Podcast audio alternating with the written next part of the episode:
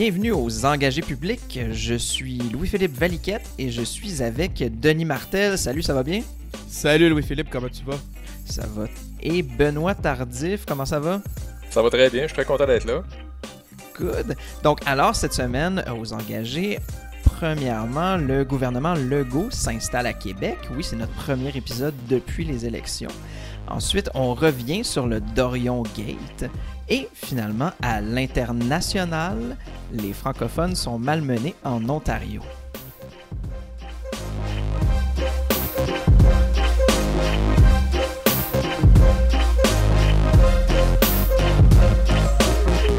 Donc, oui, les gars, euh, cette semaine, euh, en fait, Benoît, c'est ta première participation avec nous. Euh, ben, J'aimerais ça qu'on commence peut-être par, autant pour moi que pour les auditeurs, euh, on aimerait ça te connaître un peu plus. Donc, si tu pouvais te présenter. Ben, moi, je suis Benoît Tardy, euh, je suis euh, professeur de français dans la vie, et puis euh, accessoirement, je suis président du PQ de Charlebourg. Un peu par défaut, parce que le président qui était là avant moi euh, a été obligé de quitter euh, inopinément, Les maudits Euh, démissionnaires. tout le temps. Donc, c'est ça. euh, je je m'implique un peu depuis euh, quelques années. J'essaie de pas être trop partisan, puis euh, d'essayer de voir euh, qu'est-ce que les gens disent intelligents des deux bords. Euh, Quand tu dis pas trop être partisan, tu veux dire pas trop partisan pour le PQ ou pas trop partisan parmi. Pas pour les Canadiens aussi. regarde. Ah ouais. Non, non, écoute, je, je- c'est ça, là, j'essaie de pas trop être partisan. J'essaie, je trouve que le fanatisme, c'est pas une bonne valeur. là. Ah, fait que là, tu, tu fais peut-être référence euh, aux multiples courses à la chefferie, puis des affaires comme ça, ou... euh, Entre autres choses. En fait, si, on s- si les gens se parlaient plus, je pense qu'on se comprendrait mieux. Ouais. Puis, euh, juste comme ça, ça fait combien de temps à peu près que tu es impliqué, autant en politique, au PQ, euh, dans la vie civile, si c'est le cas? Au PQ, je pense que ça fait euh, quelque chose comme 4 ans. là. Je me suis impliqué dans les. J'ai commencé, j'ai pris ma carte, puis je suis euh, devenu membre de l'exécutif de Charlebourg dans les mois qui ont précédé l'élection de 2014. On faisait des blagues tantôt, LP, parce que le- sur les démissionnaires, parce que quand j'ai démissionné de mon poste, c'était mon, mon ancien poste euh, à présidence euh, de Charlebourg. J'étais aussi président régional, mais Benoît a pris euh, a, accepté de relever le défi là, suite à mon départ pour euh, la présidence de Charlebourg. Fait que j'espère que tu as laissé ça en bon état. Ah oui, c'était absolument fabuleux. En fait, C'était je serais curieux de l'entendre. OK. Non, non, c'était bien correct. C'était bien correct. En fait, c'est Denis qui m'a amené là, évidemment, là, parce qu'il m'a dit, il, il a eu le meilleur argument, je pense, de tout. Il a dit arrête de crier après ta TV, puis implique-toi. Je trouvais que c'était un bon argument. Mais tu Ouais, me demandais en- combien ça fait de temps que je m'implique. Je m'implique en politique là, pour vrai à- à- sous la bannière d'un parti depuis environ 5 ans, disons. Mais euh, ça fait longtemps que je crie après ma TV. là. Mais, mais ça, euh, ça a été un élément qui a été difficile pour Ben de dire vraiment, je me, je me range derrière un parti, justement parce que euh, je me souviens, Ben, que ben, je t'appelle Ben, ça fait longtemps, ça fait plus de 20 ans qu'on se connaît. Euh, Je me souviens que pour toi, c'était euh, quand même quelque chose de très impliquant, justement, de peut-être. tu avais cette crainte-là de perdre un peu ta liberté, de, puis que tu avais peut-être peur que ça t'amène à, être un peu trop partisan à ton goût, justement. C'est vrai. Je, mais écoute, quand j'ai peut-être un peu moins parlé publiquement de mes opinions, mais quand vient le temps de les dire, euh, je me gêne pas. Là. Que ce soit dans le Fait parti. qu'est-ce que tu dirais euh, que t'es plutôt... Ouais, ouais. Fait qu'est-ce que tu dirais que t'es plutôt du, du, du genre à défendre vraiment les, les idées? Tu sais, dans le fond, tu t'es, tu t'es joint au mouvement, entre autres, pour euh, tu un, un groupe d'idées que tu avais en tête, que tu voulais défendre, puis c'est pour ça que tu as joint le PQ, parce que c'est ça qui ressemblait le plus à toi, ou? Je suis un indépendantiste. C'est la, c'est ça la raison. Il y a pas. c'est déjà euh, une très bonne raison? C'est pas mal la seule, en fait. Ben, je veux dire, je me reconnais dans ce parti-là. Dans le dernier, à la dernière élection, je pense que c'est eux qui présentaient le meilleur programme, etc. Mhm. Mais euh, c'est la principale raison pourquoi je suis au Parti québécois, c'est parce que je suis un indépendantiste. Cool, ben ça me fait plaisir de, de t'avoir avec nous aujourd'hui, puis je suis pas mal sûr que la perspective que tu as sur les choses euh, va euh, grandement améliorer cette émission-là. Puis, euh, je voulais juste souligner encore le fait que Montréal, on est en, désavantage numérique Oh face à Québec, là, mais en tout cas, euh, on va voir comment ça se déroule pendant l'épisode. Euh, sinon, Denis, toi, qu'est-ce qui s'est passé cette semaine, ou disons depuis les élections, qui t'a allumé, puis que... Écoute, j'ai vécu, je pense, une petite, euh, une petite dépression post-électorale. euh, pas juste à cause nécessairement que c'est. Pas, pas tant à cause du- des partis qui ont, parti qui a été élu, j'allais dire des partis qui ont été élus. Euh, pas à cause nécessairement à cause de ça, plutôt à cause de la qualité des débats, l'émotion qui tourne autour de ça. Euh, tout le monde essaye toujours de forcer la note pour pousser l'adversaire dans, des, ces supposées contradictions. Puis ça, moi, honnêtement, ça m'a, fatigué. C'est le terme que j'utiliserais. Là. Ça m'a, on dirait que ça m'a mentalement fatigué. Euh, puis ça m'a, un peu comme Benoît disait tantôt, là, ça m'a, ça m'a comme renforcé dans ma conviction de rejeter les, dogmes, puis de rejeter aussi les esprits partisans qui sont prêts à dire n'importe quoi, euh, juste parce que c'est une ligne de parti ou juste parce que c'est notre gang qui le dit. Ça, ça, ça m'a laissé, euh, ça m'a laissé avec un état de fatigue suite à l'élection. Par rapport à ça, justement, peut-être sur un. C'est un- c'est une question très introspective, mais euh, est-ce que tu trouves que tu as plus suivi euh, l'actualité politique euh, cette année, peut-être à cause du balado ou peut-être autre chose? Oui, puis je te dirais que ce qui m'a fait voir les choses différemment, premièrement, c'est que j'étais effectivement j'ai démissionné justement à l'élection pour euh, diverses raisons, entre autres des raisons professionnelles.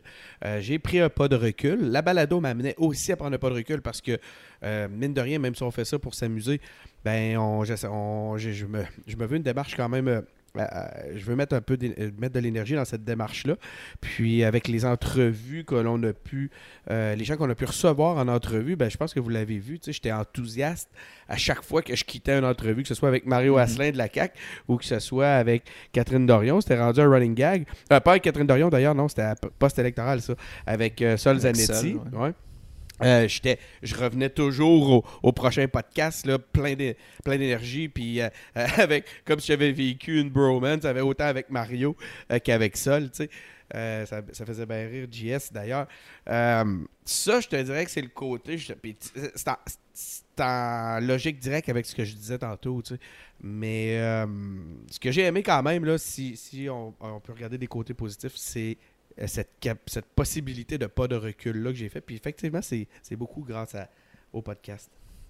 Cool. Euh, sinon, ben, si on va de, de mon côté, euh, moi je vais y aller plus euh, tiens, euh, dans le- ce qui s'est passé dernièrement dans ma vie. Ben, en fait, été au Salon du Livre de Montréal pour la première fois.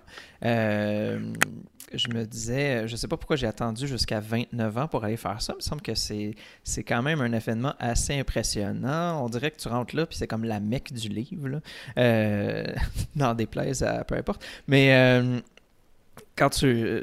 En tout cas, j'ai vraiment trouvé ça impressionnant. Non seulement la quantité de livres qui étaient présentés, mais aussi euh, à quel point il était capable de mettre de l'avant euh, certaines œuvres, justement, de, surtout très souvent de Québécois. Puis la quantité aussi d'auteurs qui étaient sur place, qui répondaient aux questions et tout. Euh, sûr que ça, fait, ça a permis euh, de faire toutes sortes de rencontres. D'ailleurs, entre autres, par exemple, les- les- des personnes qui ont écrit euh, le livre sur la, l'ancienne, l'ancien maire de la ville de Laval. Euh, Ah oui? Des trucs comme ça. Ouais, c'est ça. Tu sais, c'était, bien euh, cocasse et loufoque pas dans certaines situations. Puis sinon, j'ai été à une, euh, euh, le devoir organiser une conférence sur justement le, le- le virage vert, disons, euh, durant, cette, euh, durant, durant l'événement. Puis c'était quand même intéressant. Il y, avait plusieurs personnes de plusieurs. euh, de, plusieurs horizons sais, Il y en avait un qui avait plus le, côté économique du passage à l'économie verte. Donc, comment est-ce que ça peut être bénéfique d'un côté, euh, d'un côté, disons, capitaliste? Puis, tu en avais d'autres qui, bon, selon moi, sont un peu plus intéressants euh, pour ce point de vue-là, mais qui étaient plutôt à l'encontre de cette question-là, un peu plus côté peut-être euh, décroissance ou, en tout cas, j'ai trouvé ça bien intéressant, surtout dans le, dans le cadre où est-ce qu'on vit en ce moment. On a parlé beaucoup avec l'élection que, que c'est une préoccupation de plus en plus L'aspect importante. La- vert, l'aspect euh, Ouais, environnemental. Mais qu- qu'est-ce qu'un un intellectuel comme toi, LP, euh, je veux dire, je suis je suis un peu surpris d'entendre que tu as découvert le Salon du Livre euh, à ta 29e année sur Terre, alors que euh, on sait très bien là, que tu es un, un- un intellectuel assez, assez hardcore. Moi, je Ben, pensais que que tu avais écrit un livre. C'est pour ça que tu étais au salon. non, même pas. Qui sait? Euh, peut-être un jour ou peut-être un autre L'année euh, engagé public un jour. Mais, euh, mais non, ben justement, je me pose exactement la même question que toi, Denis. Euh, je- on dirait que j'avais pas été. tu sais, je savais que ça existait, mais on dirait que cette année, je, je- je me suis plus informé à propos du Salon du Livre, puis je sais pas, peut-être que les émissions que j'écoute euh, étaient plus. euh, m'ont plus poussé à y aller. Mais... Écoute, si moi, j'avais dit, euh, j'étais allé pour la première fois de ma vie au Salon du Livre, cette année, personne n'aurait rien dit. Là, que, que toi, que toi, tu le dises. Mais mettons, tu t'avais dit, ah, j'ai écouté euh, Choix Radio X pour la première fois cette semaine, là, les gens auraient été surpris. Effectivement, personne ne m'aurait cru non plus.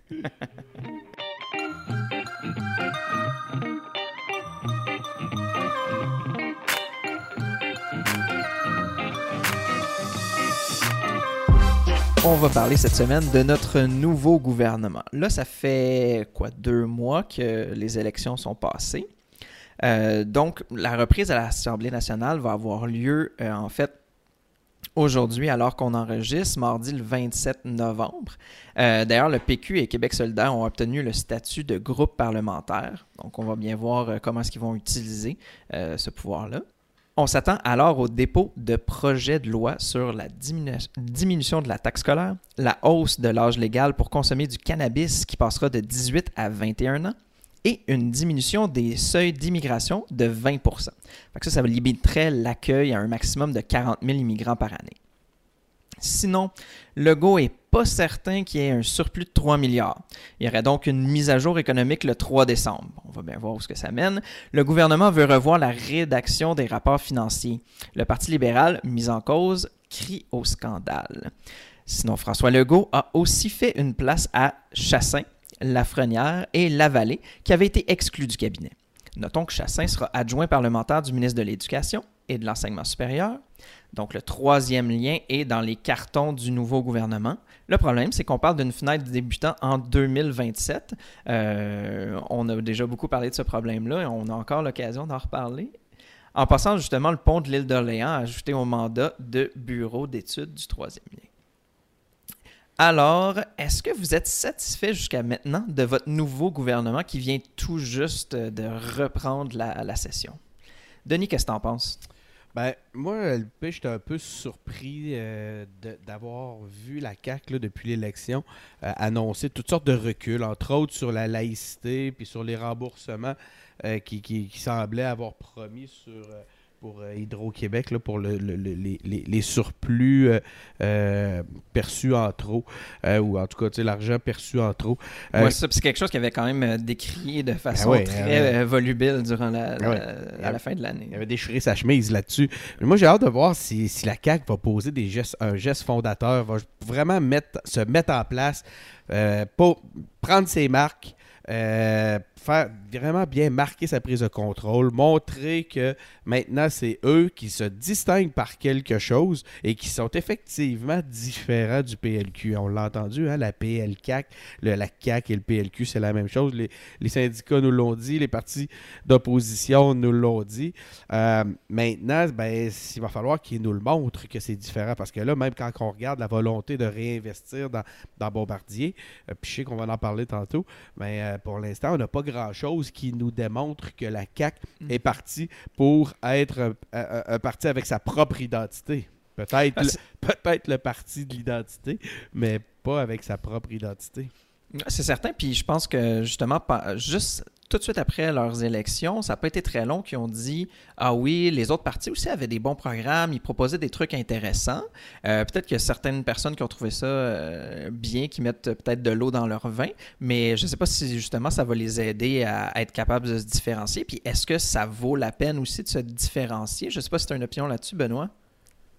Je ne sais pas si ça va leur permettre de se différencier, mais ce qui est un peu décevant de tout ça, c'est qu'ils sont pas très différents de- des autres, que ce soit le PQ ou les, les libéraux qui ont été là avant eux autres. Ils ont fait des promesses, puis là, déjà, ils essayent de reculer un peu. Ils disent Ah, peut-être que ça sera pas aussi simple qu'on voudrait, puis ah, ah, il va falloir étudier, puis il va falloir voir qu'est-ce qu'on peut faire avec ça. Puis au fond, ils sont le, parti du changement, là, ils sont pas très différents des autres avant eux autres. Ils ont été élus pour ça. Je pense que ça va faire quelques mécontents chez parmi les gens qui ont voté pour eux autres aux dernières élections. Mais Ça doit je déjà veux, commencer. je veux quand même dire quelque chose de positif.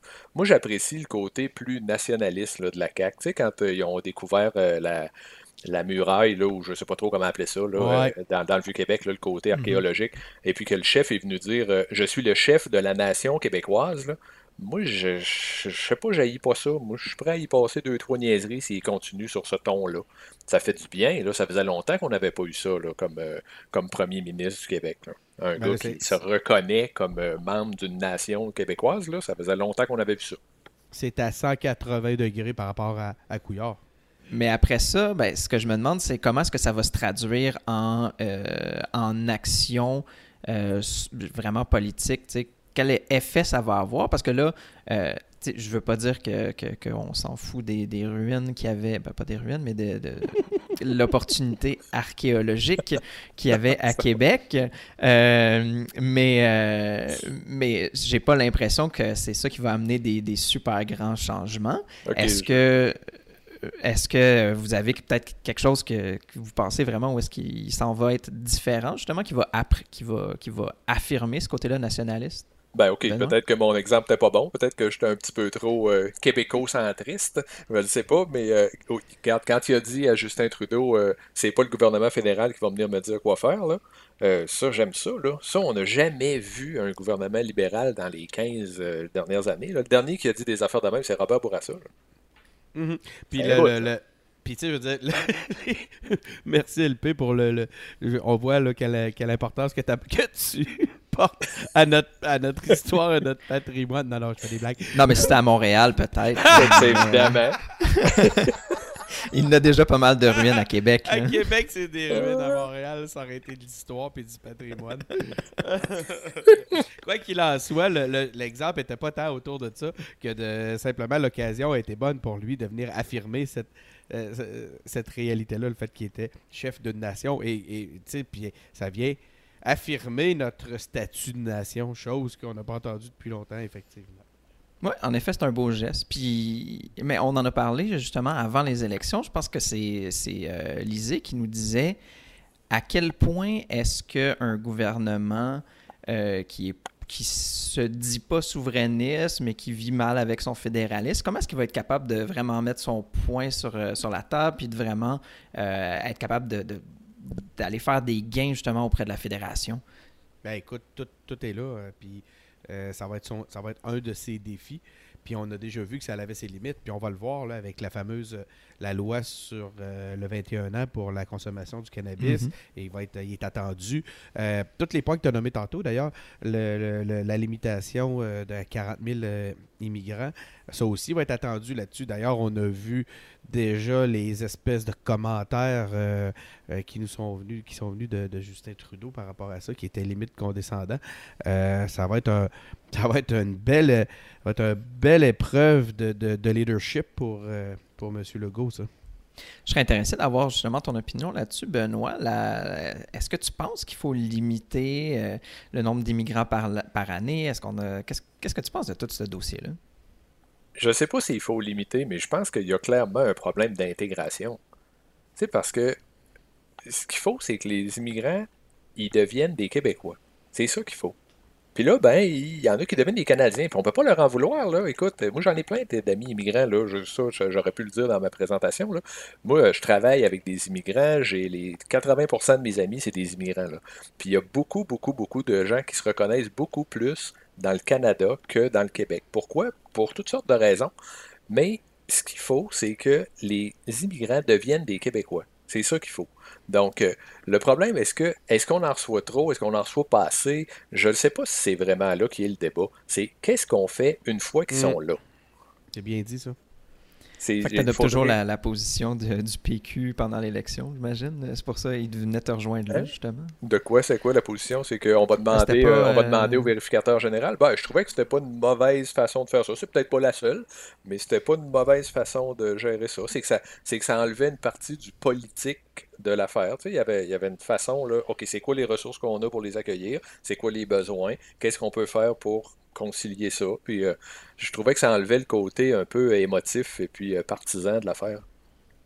Ben j'aime ton point de vue, justement, que ce soit pas un, enjeu électoral, un chiffre d'émigrants, mais plutôt de, de, juste être capable de fonctionner avec, ces, avec, avec ce qu'on a pour les, pour les accueillir. Mais tu sais, ça ça, ça, vient recouper un truc qu'on disait tantôt, c'est que dans un contexte où on n'arrête pas de pousser d'une façon irréfléchie l'adversaire dans, dans des supposées contradictions. Puis on va pouvoir y revenir tantôt dans le débat sur, sur Catherine Dorion qui se retrouve pauvre en plein milieu d'une chose complètement ridicule. Reste une chose, c'est que ça aussi, c'est un levier pour justement pousser ceux qui pensent comme Benoît vers la piste du voilà, on, a, on est en présence d'un raciste. Euh, puis là, ben, on l'a poussé, on le pousse tranquillement vers, un, extrême, euh, alors que sans, être en mesure de pouvoir discuter, sans être en mesure de regarder les choses froidement. Puis ce que j'aime, parce que tu nous disais, euh, Ben, c'est justement c'est d'enlever le volet émotif de tout ça, puis être en mesure de parler de la qualité de l'accueil qu'on fait aussi.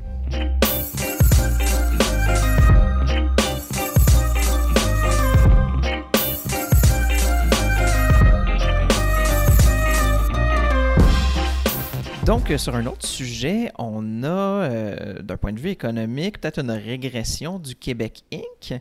Euh, on ne peut pas vraiment continuer à parler de ça sans, en, regardant toutes les nouvelles dans l'actualité. On, bon, on se souvient que Rona avait été acheté par l'américaine Lowe's en 2016. donc là, Rona va fermer neuf magasins. donc, Lowe's vit actuellement des difficultés aux États-Unis, puis ça a ben, bien sûr des impacts maintenant sur Rona, alors que, bon, on se faisait rappeler euh, jusqu'à dernièrement que pourtant Rona, ça avait l'air d'aller relativement bien. Euh, sinon, Sico qui a annoncé la fermeture de son usine de production de Beauport, puis il déménagerait son entrepôt de Longueuil en Ontario. Euh, bien sûr, François Legault en a même profité pour appuyer les travailleurs et suggérer du bout des lèvres de boycotter SICO. Euh, euh, je suis intéressé à avoir votre opinion sur quand un politicien nous dit de boycotter une entreprise privée, comment est-ce que vous prenez ça? mais sinon, Bombardier a aussi annoncé une nouvelle vague de mise à pied et la vente du Q400. Donc, on parle de 5000 personnes, dont 2500 au Québec. Euh, fait que l'affaire a vraiment pris une tournure inattendue. Et euh, finalement, euh, Via Rail qui va faire ses, achats chez l'allemand Siemens plutôt que, comme on l'aurait pu l'espérer, chez Bombardier. Donc, chez Bombardier à la Pocatière.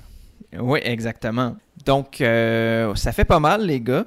Euh, comme on disait, peut-être une régression du Québec King. Euh, comment vous prenez ça? Tiens, Benoît, vas-y. Comment je prends ça? c'est pas mon domaine d'étude beaucoup, là, mais c'est sûr que c'est difficilement les bonnes nouvelles quand les gens. Quand, quand on perd des pouvoirs, quand on perd la possibilité de gérer nos affaires nous-mêmes, tu vois, je suis un peu indépendantiste, moi, dans, l'âme, même si j'enlève ma, mon côté vraiment euh, partisan politique. Euh, je trouve ça vraiment terrible quand nos, nos compagnies disparaissent. Que c'est plus des Québécois qui sont propriétaires, je trouve ça plate. Après ça, est-ce que ça veut dire que je suis pour l'intervention de l'État dans chacune des euh, transactions? je suis pas prêt à dire ça non plus. à un certain moment, on vit dans le libre marché, puis il faut vivre, faut accepter ça. Mais il me semble qu'on en perd pas mal. Il me semble qu'on aurait probablement pu faire ça autrement. Oui, puis j'aime ton, ton, point de vue justement sur est-ce que est-ce qu'on devrait intervenir? Parce qu'après ça, je veux dire, on, à force d'intervenir, à quoi ça sert justement d'être euh, d'être dans un monde capitaliste? Est-ce qu'on ne devrait pas plutôt avoir toutes des entreprises euh, des, entreprises nationalisées? Bon, ça c'est vraiment un, un, autre ben, débat. Faut voir quoi là. Moi, que moi que Hydro-Québec soit nationalisé j'ai zéro problème avec ça là il y, a des trucs comme ça qu'il faut, voir. Là. Après ça, les peintures SICO, c'est peut-être moins nécessaire. ben, c'est ça. Puis si euh, à chaque usine qui ferme, je veux dire, on peut pas nécessairement la, racheter. C'est vraiment, c'est vraiment déplorable qu'il y ait beaucoup de, gens qui perdent leurs emplois. Mais je sais pas à quel point, je veux dire, je connais pas le domaine de la peinture euh, si finement que ça, disons. Mais euh, sais, je sais pas à quel point, pourquoi est-ce qu'ils ferment cette usine-là. C'est parce que celle-là n'est pas rentable, puis ils s'en vont faire ça euh, dans un endroit où euh, ça coûte un peu moins cher de fabriquer, ou si c'est euh, plutôt parce qu'ils ont besoin de moins de produire moins de pointure, ou en tout cas, je sais pas trop. Mais il, y a eu un, il y a eu un développement quand même dans ce dossier-là. Aujourd'hui, on apprenait qu'ils vont garder un siège social à, à, Montréal, quand même, pas à Beauport. Euh, un slogan, on n'en a pas, puis c'est à Beauport. Non, mais euh, puis que les jobs, l'école bleue, les travailleurs, eux autres, ben, ils vont perdre le, quand même le job. Mais ils vont garder un siège social qui nous disait à Montréal. Puis ça, c'était selon ce qu'on apprenait, en réaction justement à ce que tu nous disais tantôt, LP, aux propos du premier ministre sur euh, le boycott, qui, aurait eu quand même leur effet. Cela dit, on sait que ça peut être dangereux parce que si les Américains se mettent, se mettent eux-mêmes à boycotter nos produits, euh, ben on risque d'être perdant dans, dans, dans ce jeu-là. Mais tu sais, c'est un, un, peu déplorable. Euh, en, tout cas, je veux bien qu'on dise, OK, c'est bon, mais on va laisser ça ouvert. Je trouve que c'est pas nécessairement tant de ça qu'on a besoin. Tu sais, je veux dire, là, ce qu'on perd, c'est probablement des emplois qui sont, ben, justement, des emplois syndiqués. Des sais, c'est encore, d'une certaine façon, euh, un recul de de, de, la collectivité du travail, de, la communauté autour d'une organisation comme ça. Là, on va garder des emplois qui sont non syndiqués probablement. Je ne suis pas tout à fait certain exactement si le siège social sont non syndiqués, mais je l'imagine. Euh, pour au final enlever des emplois syndiqués, est-ce que ça veut dire que, que les syndicats devraient ne plus exister? Parce qu'on s'entend que si on pense comme un, patron américain, c'est pas mal comme ça que, que ça se passe. Là. Mais probablement que ça va être moins cher de produire aux États-Unis, puis ils ont des, raisons euh, d'affaires qui, les, qui fait prendre leurs décisions. Mais moi, là, quand je regarde tous ces, différents dossiers-là, puis qu'on je vois qu'on est prêt encore une fois à réinvestir dans Bombardier, ben, je trouve ça vraiment difficile. Qu'on est toujours prêt à supporter les multinationales, mais qu'on est toujours à décrier euh, les, investissements ou les, chaque moment où on va investir dans notre filet social. Puis ça, je commence à trouver que ça fait beaucoup. Parce que là, on parle pas, c'est pas des petites sommes, là, c'est des sommes qui pourraient être structurantes pour le Québec. On donne ça à des organisations qui nous disent on garde des jobs de qualité au Québec. Et puis un mois, deux mois, trois mois après, ces jobs-là s'en vont. Puis, tu sais, je sais, Benoît, tu m'en parles. C'est toi qui m'avais lancé l'idée à Tu m'avais dit, imagine si on avait donné un million. on avait distribué le 1,3 milliard, on avait euh, distribué ça à coût de 1 million auprès de nos PME, puis on leur avait dit créez-nous chacun euh, un à cinq jobs. On serait déjà plus loin que, ce que Bombardier nous euh, fait pour le Québec. Ton gros problème, ça a, été de, ça a arrêté de trouver 1300 PME. Arrêtez ça ton problème. Hein? Hein? C'est vraiment, c'est ça le point. Fait que, tu sais, à un moment donné, là, puis on le sait au Québec, puis je, l'économie passe beaucoup par les PME. Puis ça, ben, puis là, c'est sans parler du, euh, du fait qu'on a déjà un, conflit d'intérêts avec euh, Fitzgibbon. Là. on disait tantôt le Parti du changement. J'espère que c'est pas sous cette on n'est pas encore une fois sur le chemin du changement quand on voit déjà qu'on est dans les conflits d'intérêts. Mais il reste une chose, c'est que faudrait vraiment qu'on commence à regarder nos intérêts un peu plus proche euh, du, euh, euh, du monde normal. Qu'est-ce qu'il y en est? Comment est-ce qu'on pourrait les amener à, garder nos gens au travail? C'est pas nécessairement dans des jobs à 100 000 que ça se passe. Ouais, puis comme tu dis, euh, le gouvernement, d'ailleurs, ben, en fait, euh, tous les élus, tous les politiciens n'arrêtent pas de faire l'éloge de la société québécoise comme étant créatrice de PME et tout. Mais après ça, quand on entend parler de grands coups d'éclat, ben c'est sur les grosses entreprises, bien sûr. Euh, tu viens d'en parler rapidement, euh, Denis, mais je vais, peut-être vous relancer là-dessus. dans le fond, le ministre de l'Économie, Pierre Fitzgibbon, sera vraiment sous la loupe du commissaire à l'éthique parce que, bon, alors qu'il est en train de gérer le dossier Bombardier au gouvernement du Québec, euh, les médias révèlent un conflit d'intérêts. Donc, il est actionnaire d'une entreprise fournissant des pièces pour les avions de Bombardier. Bon, là, bien sûr, les partis d'opposition ont demandé qu'il se retire du dossier pour le moment. Euh, qu'est-ce que vous pensez de, toute cette affaire? Qu'il se retire du dossier, c'est peut-être sage, là, euh, qu'il soit coupable ou pas, ou je sais pas. Mais, tu sais, à un moment donné, tu peux pas non plus. Le gars, il a un portefeuille, là il faut pas toujours présumer que ce gars-là va d'emblée favoriser son portefeuille au détriment des autres. Ceci dit, peut-être qu'il favorise son portefeuille, je ne le sais pas, mais il est pas mal il est pas mal jugé coupable en partant. Là. Puis ça, on l'a eu, euh, ça me fait penser à d'autres situations où euh, les gars étaient présumés coupables alors qu'ils ben étaient juste en de position. Ben Pierre-Carl a eu pas mal, a eu pas mal de troupes puis il n'était pas rendu là. Mais tu sais, le point, là, puis c'est complètement irresponsable. Fitzgibbon, euh, on n'aurait jamais dû apprendre ça par les médias. C'est lui qui aurait dû le dire. Effectivement. Mais quand même, là, en tout cas, je suis un peu de. Tu sais, comme Benoît, tu dis. Euh, en même temps, il y a combien d'entreprises, là? Je veux dire, si j'investis dans particulièrement quasiment n'importe quelle entreprise au Québec qui fait de l'aéronautique, il y a des méchants de bonne chance qui vendent des morceaux à Bombardier. Là, après ça, euh, je veux dire, est-ce que euh, ma compagnie qui fait des vis aéronautiques, euh, je sais pas, tu sais, je veux dire, c'est une grosse, c'est une grosse, c'est une grosse industrie au Québec, l'aéronautique, puis je pense que, tu sais, ils l'ont redit justement dans les semaines dernières. Donc après ça, je, moi, ça me fatigue là, juste que quelqu'un. Je, comprends si la personne avait été vraiment à 100% euh, actionnaire chez Bombardier ou euh, un gros actionnaire dans une de ces compagnies-là, mais j'ai pas l'impression que c'est le cas. Je pense que c'est plutôt, comme tu dis, ça fait partie de son, de son portefeuille. Après ça, bon, il va avoir une.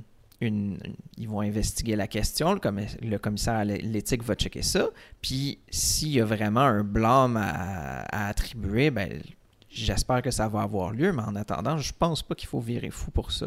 Ça allait quand même un peu plus loin que juste un portefeuille. Je pense qu'il était, il était membre du conseil d'administration aussi. Là. Mais comme tu dis, euh, si tu fais des pièces d'aéronautique, il y a bien des chances que tu vas en vendre à Bombardier. Là. Mais ça, ça n'arriverait pas si on n'investissait pas d'argent public dans, euh, dans Bombardier. Eh. Eh. Ben après ça, je pense pas que. En tout cas, de, pour mon côté, euh, je pense pas nécessairement que le Québec doit se retirer de, tout ce qui est privé non plus. Là. 1 milliard 300 millions, là, c'était pour sauver 2000 jobs. Là. Ben, 1 milliard 300 millions, là, c'est, euh, c'est 70 000 par année pendant 13 ans, gratis, 2000 jobs. Fait que là, euh, calique, euh, on les a pas eu pendant 13 ans, ces jobs-là. Je suis désolé. Là. On, est, on est pardon de, on est de cette moins quelque part là-dedans. Là. On est à moins 500, là. On est perdant de quelques... on est perdant de quelques années, effectivement. Je ne sais pas si vous vous souvenez quand, euh, quand les Nordiques... Il y avait la saga des Nordiques en 95, puis elle pêche... tu t'en souviens? Oui, oui, je m'en souviens, comme si c'était hier. Tu t'en souviens très bien. Comme, euh, M. Parizeau avait demandé des garanties, avait demandé même une participation pour investir dans, dans les Nordiques, puis tu sais, ça avait été, mon Dieu, scandale euh, chez... Euh, auprès de, la direction des Nordiques, qui eux autres voulaient simplement se faire donner de l'argent. Euh, il y a ça aussi, là. Il y a la participation, à un moment donné, ça devient, ça devient tannant. Maintenant, à partir du moment où on décide de s'impliquer puis d'investir dans nos industries privées, euh, il faut aussi s'assurer qu'on reste, on, est complètement transparent au point de vue des conflits d'intérêts. Puis moi, vous avez raison, il faut être équilibré, il faut dire, puis je suis certain que M. Fitzgibbon est, est, est, est bonne foi dans l'histoire. Mais Christy, on peut pas, c'est pas de même que ça marche. On peut pas juste dire, bah oui, tu vas être. C'est pas comme ça que ça marche. La transparence, c'est toi, c'est à toi de la, de, la, de, divulguer l'information d'une façon proactive. Si tu le fais pas, Christy, t'as manqué ton coup. Puis c'est déplorable. Euh, je voyais cette semaine, là, ah, pas cette semaine, aujourd'hui même. Marc Garneau, ça, le change, je passe un peu un autre, euh, euh, sur un autre plan, mais quand même, c'est au moins je reste dans le sujet. Marc Garneau qui disait impuissant, là, pour, euh, on reste chez Bombardier pour vous, vous dire, hein, pour, pour il disait qu'il se disait impuissant, puis qu'il pouvait rien imposer à Viarail, il peut rien imposer aux entreprises. Moi, je trouve ça vraiment épatant, ce genre de choses-là. Puis là, on le voyait faire son espèce d'aveu de, de, faiblesse avec les mains en l'air, les, les, petits bras tendus en voulant dire Je suis impuissant. Pourtant, quand vient le temps d'imposer de quoi aux provinces, ils ne gênent pas le gouvernement fédéral. C'est. C'est incroyable de voir le pouvoir qu'ils ont sur, nos, sur les provinces qui ne réussissent pas à avoir sur leurs propres institutions ou sur les entreprises privées. Puis, euh, en fait, moi, je le vois de mon analyse est de deux côtés. Euh, premièrement, bon, je suis euh, très de mauvaise foi, puis je me demande si ça avait été Villara qui avait voulu acheter des, des voitures. Est-ce qu'il aurait été acheté en Allemagne ou s'il avait ou s'il aurait acheté en Ontario? Bon, telle est la question, mais disons que le gouvernement fédéral a quand même un historique d'aider l'Ontario pas mal plus. mais sinon, d'un autre point de vue j'ai comme l'impression que dans le. Puis là, tu sais, on, va s'en aller dans la politique internationale un peu. Euh, j'ai comme l'impression que le, dans, dans la situation où est-ce qu'on est en ce moment d'un point de vue mondial, euh, beaucoup de, de on parle beaucoup d'économie nationale, particulièrement aux États-Unis, qui veulent qui se replient un peu sur eux-mêmes, puis euh, avec America First et tout. je me dis, est-ce que le gouvernement fédéral s'est plutôt dit on va laisser ça aller comme ça. c'est bon que ce soit les Allemands spécifiquement parce que ça prouve justement qu'on est dédié au projet de l'économie mondiale et non pas euh, au refermement sur notre propre territoire. Ben moi, je pense qu'il est trop tard. Là, les, ces règles-là, quand même, ils existent. On aura euh, faire nos. On peut faire nos là-dessus. Reste une chose, c'est que je le comprends pourquoi il dit qu'il est impuissant. Euh, c'est parce que c'est des règles qui sont, qui sont déjà des, mis en place depuis un certain temps. Fait que maintenant, est-ce qu'il veut faire un message? Moi, je pense qu'il manque l'opportunité de lancer un message un peu plus nationaliste canadien dans un contexte comme celui-là. Je sais pas, Ben, qu'est-ce que tu penses? pas, ça. Le nationalisme canadien, hein, ça n'existe pas. Ben. c'est ça qu'il dit. C'est le, premier ministre qui le dit qu'il n'y a pas de nationalisme. Exactement. On est post-national. Il n'y a pas d'identité canadienne. Ça n'existe pas. Ouais, non. Euh, c'est sûr que si le gouvernement peut forcer, pas forcer, mais au moins euh, suggérer à une compagnie de soutenir les entreprises euh, canadiennes ou québécoises, ou là, dans ce cas-ci, ça, a peu d'importance, euh, ça, doit, ça doit au moins être envisagé.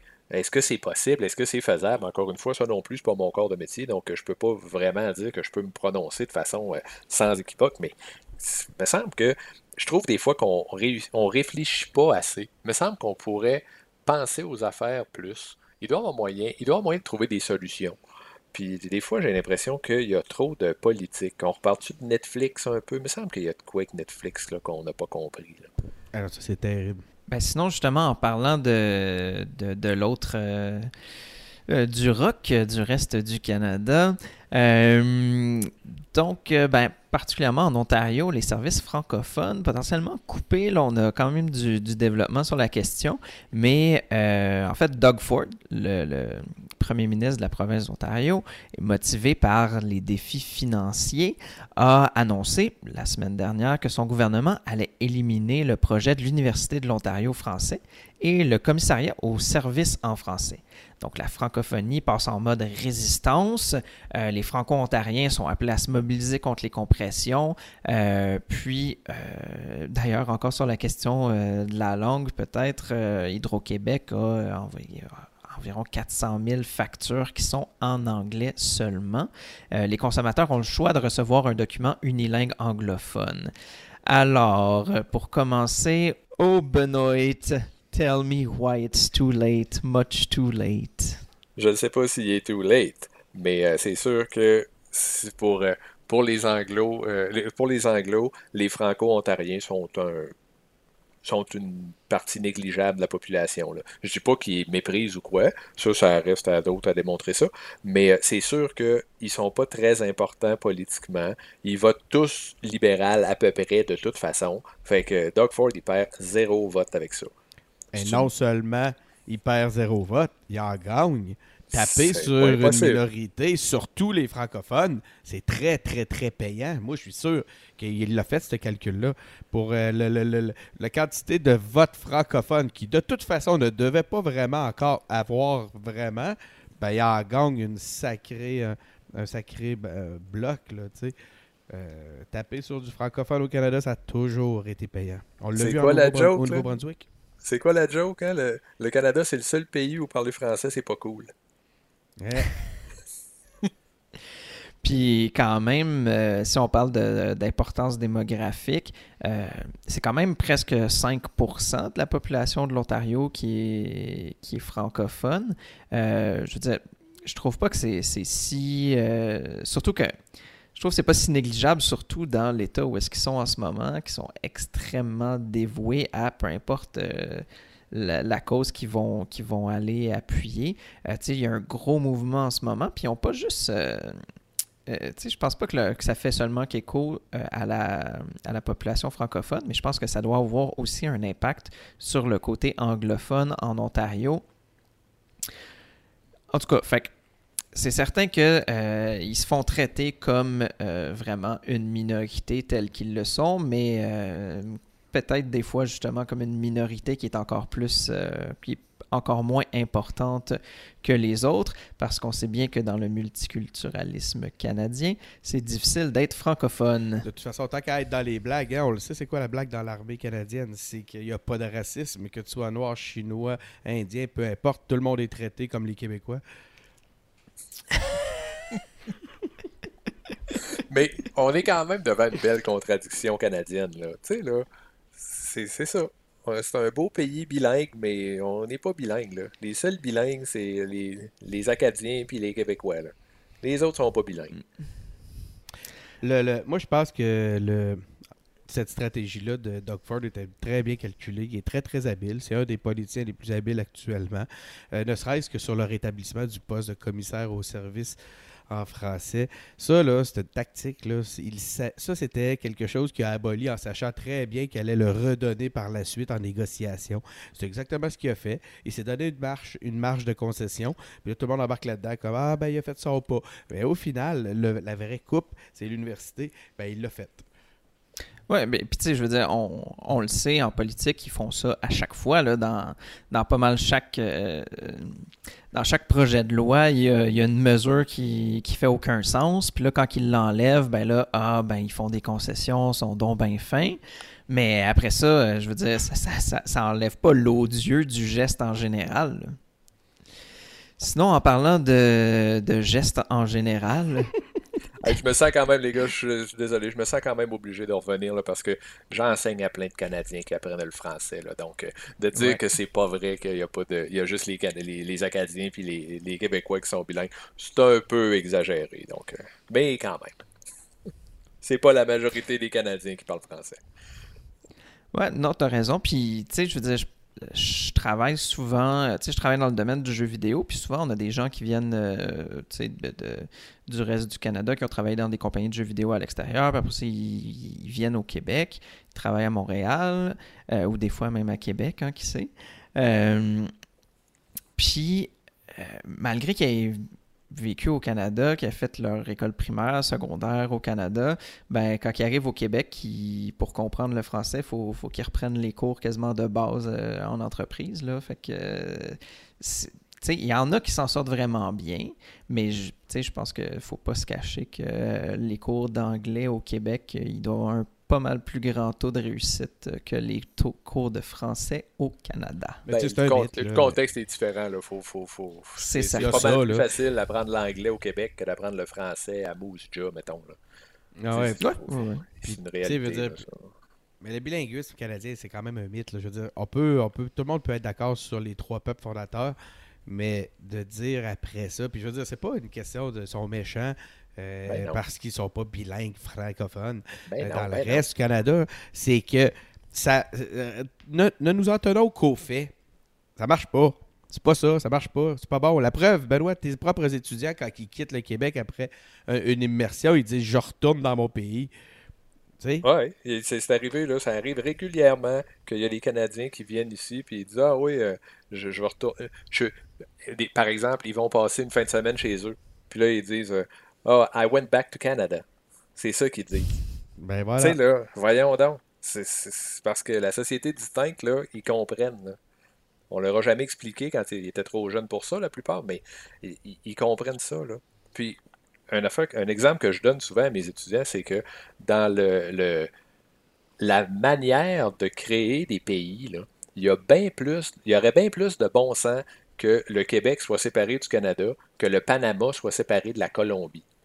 Ça, ça est saisi un peu. Mais euh, la plupart, ils finissent par comprendre que, ouais, non, c'est, pas la même chose. Puis ça, ça, ça enlève rien aux Canadiens. Là. ils sont super corrects, les Canadiens. Ils font leurs affaires selon leurs priorités. Puis c'est ça qui est ça. Puis c'est pas les mêmes. Pas, pas, toujours, en tout cas, des fois, des fois ça concorde, mais c'est pas toujours les mêmes priorités que les priorités des Québécois. Puis c'est ni bien ni mal de dire ça, c'est juste la réalité. Puis comme minorité, on peut pas aller chercher notre compte dans les décisions politiques qui sont prises à Ottawa, c'est complètement illogique de le penser. On n'est qu'à regarder, si on n'est pas capable de le voir dans notre propre euh, fédération, on n'est qu'à regarder ce qui se passe en, Angleterre avec les, Écossais. Euh, entre l'Angleterre et les Écossais, c'est le même principe. Ben, justement, puis en effet, en parlant de ça, en, en parlant de souverainiste et de souverainisme, euh, on va parler un peu de l'avenir du PQ. Hein, fait que le PQ a tenu son premier grand rassemblement militant depuis la défaite d'octobre. Donc, en gros, les présidents des circonscriptions du PQ poussent un retour de l'indépendance au cœur du message du parti. Il y a aussi Lisée qui dit avoir fait la meilleure campagne, il dit avoir rien à se reprocher. Sinon, les militants, eux, reviennent sur la fameuse question du chef de QS en disant peut-être que c'est là qu'il y avait l'erreur. Bon, Lisée affirme que c'était nécessaire pour stopper Québec solidaire. Pour lui, c'est mission accomplie. Sinon, la CAQ était mieux positionnée pour exprimer un désir de changement. Il n'aura pas fallu de reporter le référendum. Sinon, alors, est-ce que la campagne du PQ était parfaite, Benoît? parfaite? Écoute, je crois pas qu'il ait fait. Moi, j'adore. Attends, oui ou non. Un instant, ah, je veux juste souligner une affaire parce que c'est absolument fabuleux. Est-ce que la campagne du PQ était parfaite, Benoît, président de Charlebourg? On t'écoute. Qui était d'ailleurs représentant pour la capitale nationale lors de cet événement. Évidemment. Euh, moi, je m'attends juste à un oui ou non. La réponse, c'est oui. la réponse, c'est oui. Non, oh, écoute, c'était pas parfait, là. C'est jamais parfait. Mais moi, ce que je peux dire, par contre, puis là, je pense qu'on l'a dit déjà quelques fois, on est dans la région capitale mhm. nationale. Puis euh, le PQ dans la capitale nationale, là, c'est pas donné. Hein? Donc, euh, ce que je vais dire, c'est que pour la première fois depuis longtemps, dans cette campagne électorale-là, avant le fameux débat à TVA, où là, euh, Lisée a questionné mhm. Manon Massé sur euh, qui était le chef de QS, euh, il y avait comme une ouverture. Je dirais pas que les gens étaient prêts à voter PQ ou à aller changer d'idée ou je sais pas quoi, mais là, au moins, ils nous fermaient pas la porte d'en face. Ils nous serraient à la main. Il y avait, il, il se passait quelque chose. Là. Ils disaient, ouais, ok, on va, on va écouter ce qu'ils ont à dire eux autres un peu quand même. ils sont pas si farfelus que ça. Donc, la, campagne parfaite, voyons donc. C'est un peu une blague, ton affaire. Mais ça, euh, je trouve ça vraiment intéressant, par contre, ce que tu viens de dire. Euh, il y avait une ouverture, donc, euh, parce qu'effectivement, tu as raison, je veux dire, dans les campagnes antérieures que moi j'ai vécues, c'était des insultes, puis des, comme tu dis, des portes fermées, claquées d'en face. Non, puis regarde, tu prends juste, on, a eu, on a eu quand même des, des Bon, je parle pour Charlebourg, là, on a, eu, on a eu quelque chose qui a passé, qui a eu plusieurs vues sur Facebook, là, puis tu regardais les commentaires, puis après ça, dans le journal, puis tu sais, il n'avait pas de, de, justement, de, d'insultes, puis de, de mots, de choses épouvantables qui pouvaient se dire. Ben, parce que vous aviez une candidate qui était vraiment issue du monde normal. C'est le même que vous l'avez présenté. c'est un peu ça l'idée. Mais euh, écoutez, moi je veux revenir euh, sur ce qui s'est passé euh, deux secondes. Je, ne vais pas trahir le huis clos, mais je pense que je peux dire deux ou trois choses par rapport à ça. revenir à la promotion de l'indépendance, je pense que c'est une super bonne idée, mais il va falloir que ça aille plus loin que ça. si les gens pensent que crier indépendance plus fort que les autres, ça va arranger tout, là, ben, ils vont avoir une grosse surprise. Donc, aussi encore une fois, sans trahir le huis clos le chef, euh, c'est pas tout le monde qui était d'accord avec. Ben, quand il dit que ça s'est bien passé, là, c'est pas tout le monde qui était d'accord avec.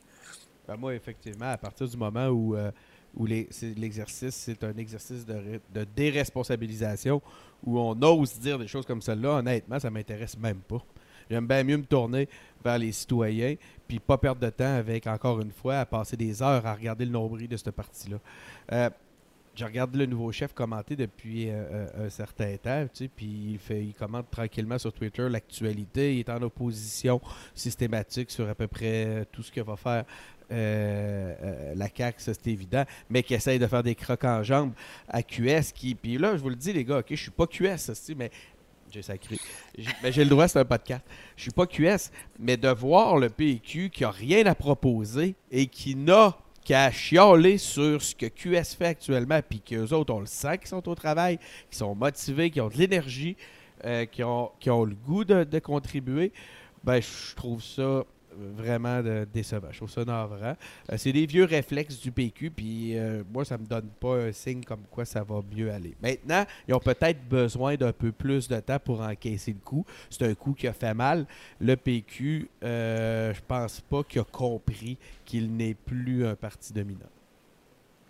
Ben, puis, pour revenir sur ton point, euh, sur le fait que ils ont commencé à attaquer un peu plus QS, c'est.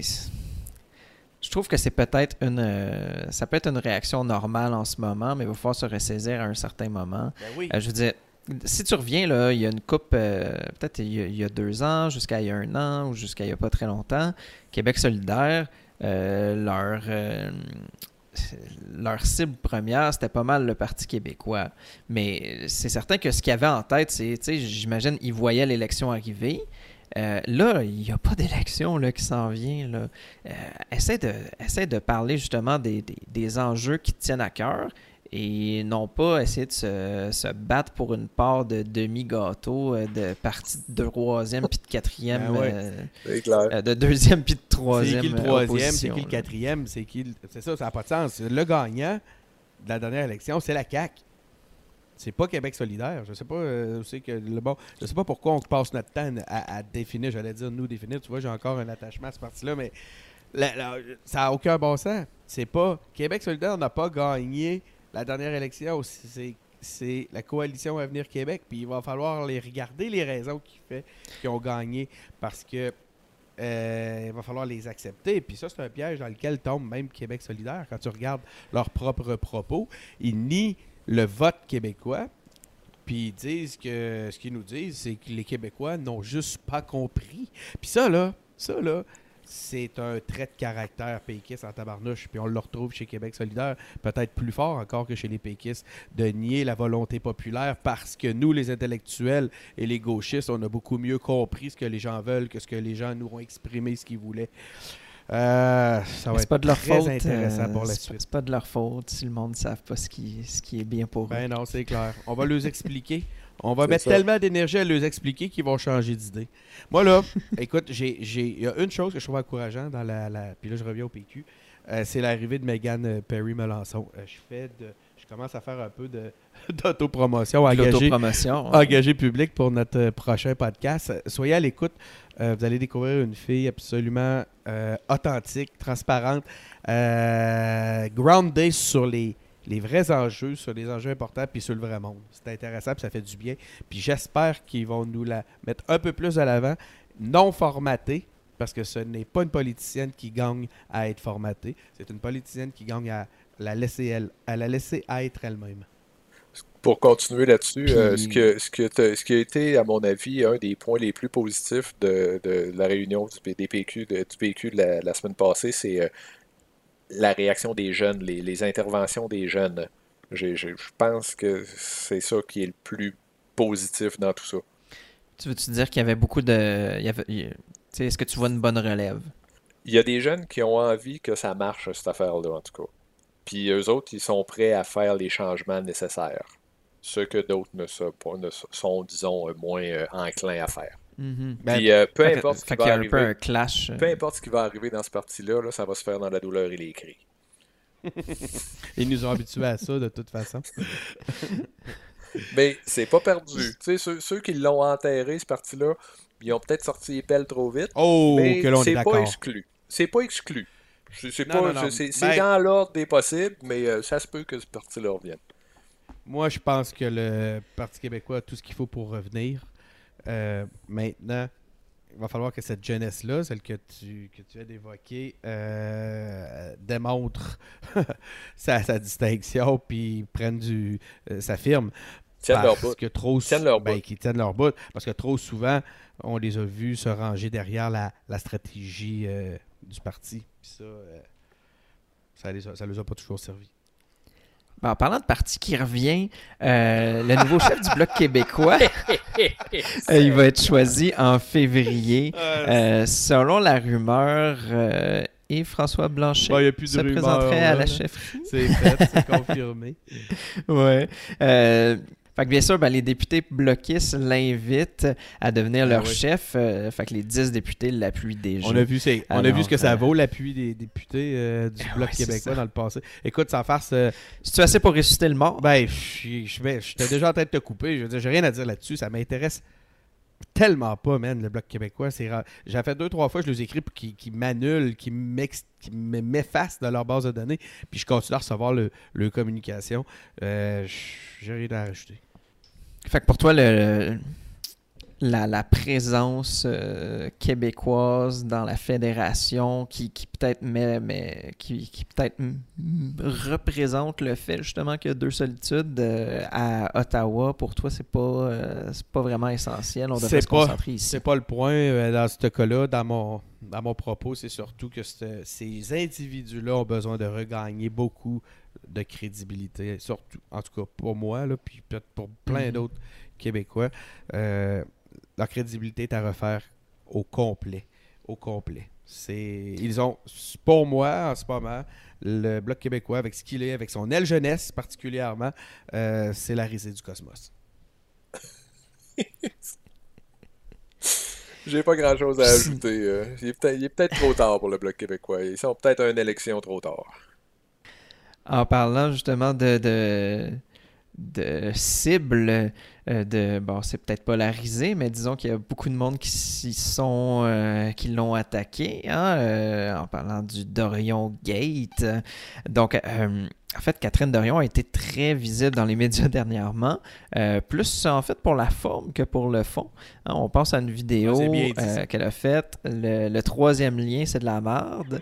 Elle a aussi comparé le troisième lien à une ligne de coke. Puis après ça, les médias ben, ont révélé qu'elle possède une Subaru Crosstrek 2015. Fait que là, il y en a Scandale. qui estiment que son comportement est incohérent avec la position du troisième lien.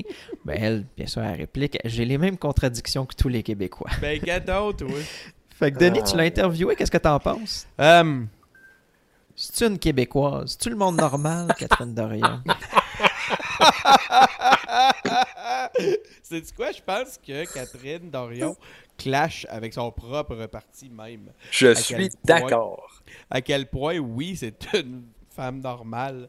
C'est une Québécoise normale. Puis c'est l'endroit, peut-être, tout ce qui est anormal, c'est qu'elle a la.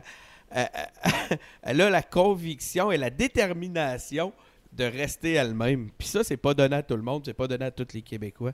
Euh, elle a quelques pièces de Il y a quelques pièces de, de communication de Catherine Dorion qui m'ont un peu déçu depuis son élection. Entre autres, les, les vidéos sur le troisième lien, c'est de la merde en Espagne où elle donne la parole à des gens qui connaissent rien du dossier. C'est un petit peu.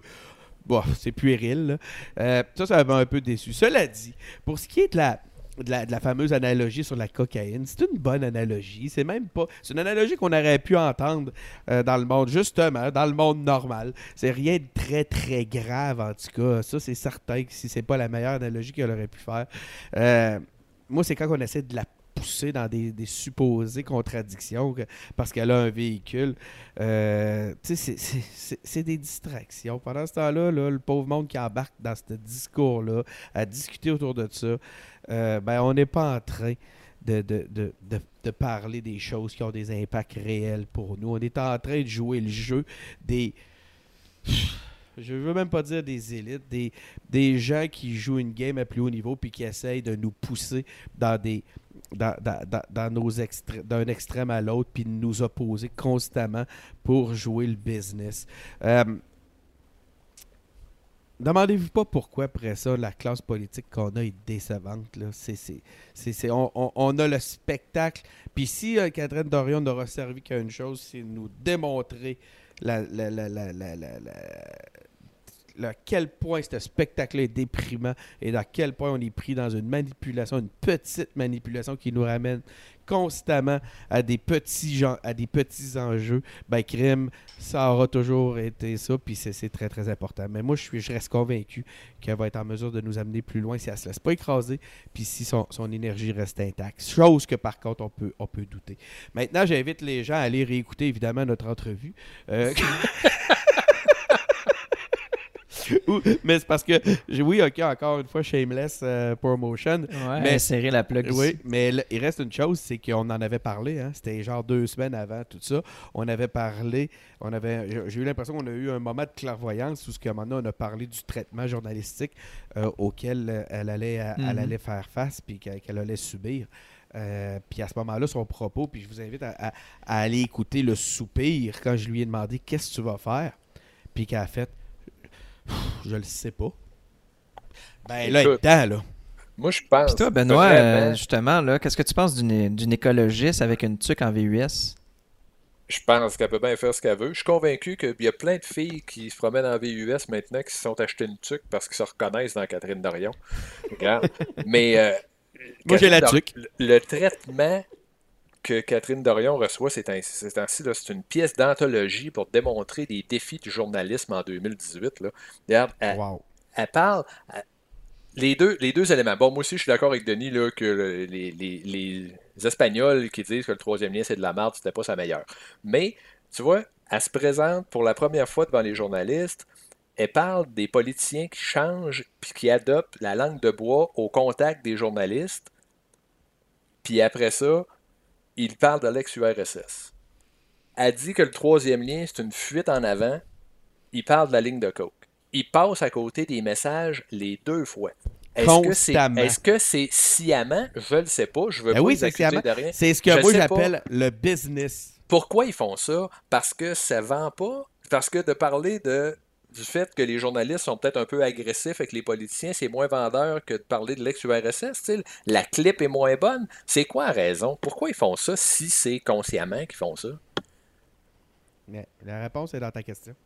Ouais, ben, j'aimerais ça. Moi, j'aimerais ça être moins cynique un peu. c'est dur. C'est dur. Je le sais.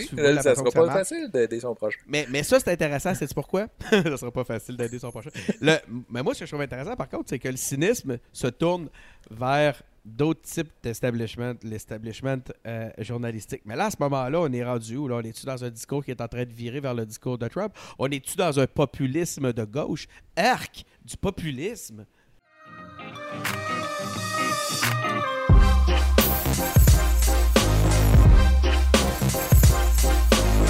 Merci beaucoup, les gars. Euh, on va s'en aller vers la fin de notre émission. Donc, euh, en fait, pour terminer, est-ce que vous auriez euh, une proposition de qu'est-ce qu'on pourrait faire cette semaine? Ben moi, je pense qu'on pourrait écouter l'entrevue avec Megan Perry-Melançon qui va... Il me semble j'ai déjà entendu parler de cette affaire. Encore une fois de la promotion. Non, mais euh, tout le monde restait à l'écoute. quelques jours après le lancement de ce podcast que vous écoutez actuellement, il va y avoir le lancement d'une entrevue que j'ai eue à l'Assemblée nationale avec euh, Mégane Paris-Melançon, la nouvelle, euh, la nouvelle députée de Gaspé, avec, euh, où elle nous raconte, entre autres, elle nous parle d'elle dans une discussion très transparente, très authentique, mais aussi elle nous parle, elle relate un peu comment elle a vécu toute la saga autour du pôle 61, là, où ce que ça qui a nécessité un recomptage après qu'elle ait été donnée perdante. Donc elle est revenue sur cette saga-là, puis elle, nous dévoile des choses supplémentaires que ce que les médias nous ont dit. Merci beaucoup. Toi, LP, tu, nous, euh, tu nous proposes toi, quoi? Toi, t'as pas rien, ouais, c'est ça. Toi, tu vas pas nous, nous proposer d'aller au Salon du Livre de Ribouski ou... Euh? Ouais, ben, en fait, de mon côté, je vous propose euh, une fois de plus une sortie assez culturelle et à l'extérieur. En bientôt, à partir du 11 décembre, le festival Luminothérapie va commencer. Donc, euh, ça, je ne sais pas si vous vous souvenez, en fait, c'est à chaque année depuis 9 euh, ans maintenant. Euh, il y a un festival luminothérapie. On se souvient, c'est quoi la luminothérapie? C'est un peu pour euh, pour nous remettre sur nos pieds pendant l'hiver. Hein. Il fait noir beaucoup, euh, l'atmosphère est, est lourde, on dort, puis quand on se lève le matin, il, il fait encore noir. Quand on s'en va, quand on revient du travail, il fait noir, on voit jamais le soleil. Ben justement, la luminothérapie pour nous aider à nous en sortir. Donc, dans le quartier des spectacles cette année, ça s'appelle l'effet domino. Donc, en fait, ben, je vous invite bien sûr. Bon, c'est sûr que là, si vous êtes, euh, si vous êtes à Québec, euh, ça vaut la peine vraiment de venir à Montréal. De toute façon, c'est jusqu'au 27 janvier, fait que euh, vous avez le temps de passer. je pense que ça a lieu pas mal à tous les jours, là, surtout en, après-midi et en soirée. Puis, euh, comme euh, assez fréquemment, en fait, c'est une installation qui est, participative. Fait que vous pouvez participer à l'art public. Donc, euh, ben voilà, je vous y invite. Je vous y invite de Québec à Montréal. Alors, ben voilà, c'était notre balado cette semaine. Donc, n'oubliez pas, engagez-vous, impliquez-vous. on n'en a pas vraiment parlé, mais il y a une partielle dans Robert Val. Donc, si vous êtes intéressé, allez vous impliquer là-bas, peut-être pour votre première implication ou pas, ben, on vous invite à y aller. Euh, bien sûr, c'est pas parce que l'élection est passée que euh, le combat est terminé. Euh, sinon, abonnez-vous à notre balado sur Apple Podcast, Google Podcast et SoundCloud. Suivez-nous sur nos pages Facebook et Twitter et visitez notre nouveau site web à engager avec un S public avec un S.com. Donc, merci beaucoup les gars. À la semaine prochaine. Merci à toi. Merci.